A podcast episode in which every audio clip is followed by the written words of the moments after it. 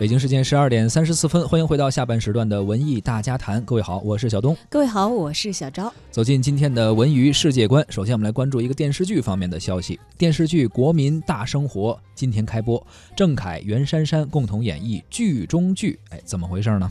原创现实题材的情感大剧《国民大生活》即将在今天晚上登陆东方卫视和浙江卫视。这是一部典型的剧中剧。袁姗姗所扮演的职业编剧露露啊，每天都身处在电视剧制作的第一线。而全剧呢，讲述的是一个北京小爷和一位上海小姐之间的故事。看来这个北京小爷应该就是郑恺饰演这个角色吧？对他不能是袁姗姗吧？这不能老互换身体啊！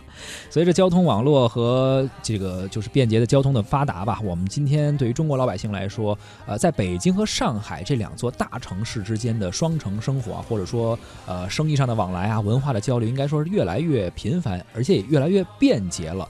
南北方不同的文化背景和风俗习惯所碰撞出的火花，也在新的时代背景下演变出更加丰富的色彩。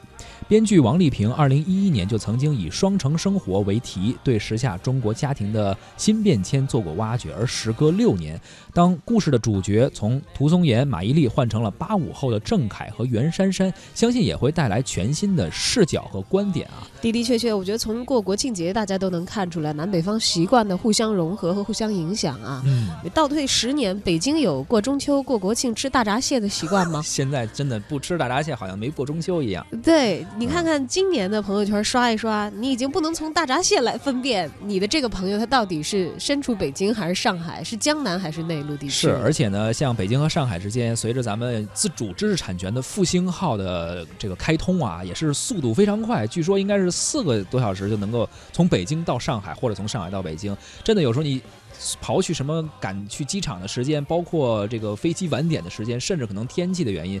坐高铁可能还真的效率更保准一些，对，相对的快一些。所以以后再像遇到这个，当然这次国庆我不知道具体怎么样啊，估计北京和上海两个这个交通场站都是承受了非常大的一个交通的压力。我还真去了火车站，确实是，但是秩序非常好，就是他们会隔离开，就是那种就是像蛇形的那种东西啊。然后如果你真的是去晚了，比如像我去晚了，人就说你可以有一个快速通道，也是管理的秩序还是非常好的，是吧？人也是很多，真的是很多。以后这个像错峰的话，因为我像。去年休假的时候就已经改为从上海出境，你知道有一些航班，就比如说像这个飞东亚、像日本等等的航班的话，像上海它可能每天有好几十个，但北京相应的航班会少一些。是是，你转转为到上海出境的话，你机票就会便宜很多。主要是在这儿呢。